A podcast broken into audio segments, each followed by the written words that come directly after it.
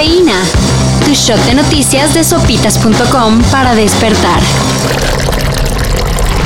Y allá en la Ciudad de México pusieron también, aprovecho para informarlo, una valla porque va a haber una manifestación. Cuesta trabajo despintar porque hay que pedirle eh, permiso, autorización a Lina el gobierno federal mandó a colocar una valla en los alrededores del Palacio Nacional para que no se acerquen las mujeres que marchan este 8 de marzo. Es un muro de paz, dijo el vocero de presidencia. AMLO, por su parte, señaló que prefiere una barrera metálica a un grupo de granaderos. En respuesta, las mujeres intervinieron el muro colocando los nombres de todas las víctimas de feminicidio que ha habido en México en los últimos años. Y seguro, les faltó espacio. Una verdadera vergüenza que es difícil tapar.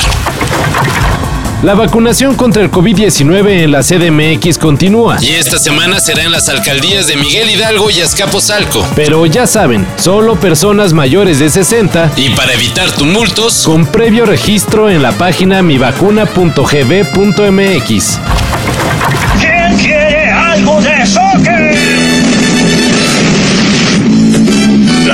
Continental de Soccer llega a Springfield. Veremos todo. Muchas patadas, pocas anotaciones y empate.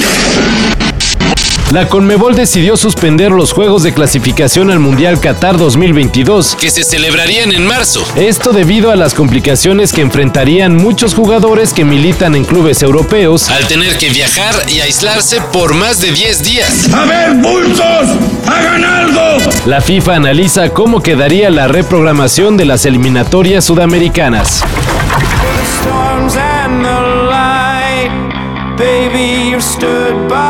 My side, and life is wine. Interpol ya trabaja en nuevo disco. En entrevista para el podcast Achievements and Strategies, el baterista de la banda neoyorquina Sam Fogarino reveló que ya tienen varios demos de las canciones que formarán el nuevo álbum. Ya solo es cuestión de reunir el material y grabarlo.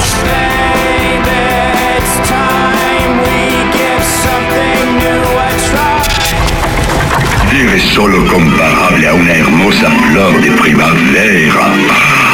Je t'aime, je t'adore.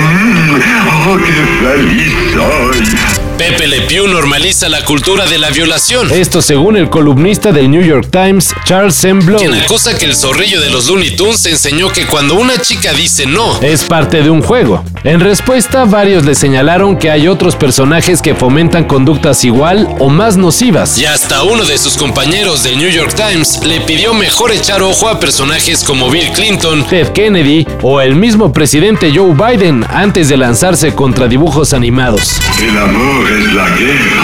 ¿Y ustedes qué opinan? Para esto y mayor información en sopitas.com. Cafeína. Shot de noticias de sopitas.com para despertar.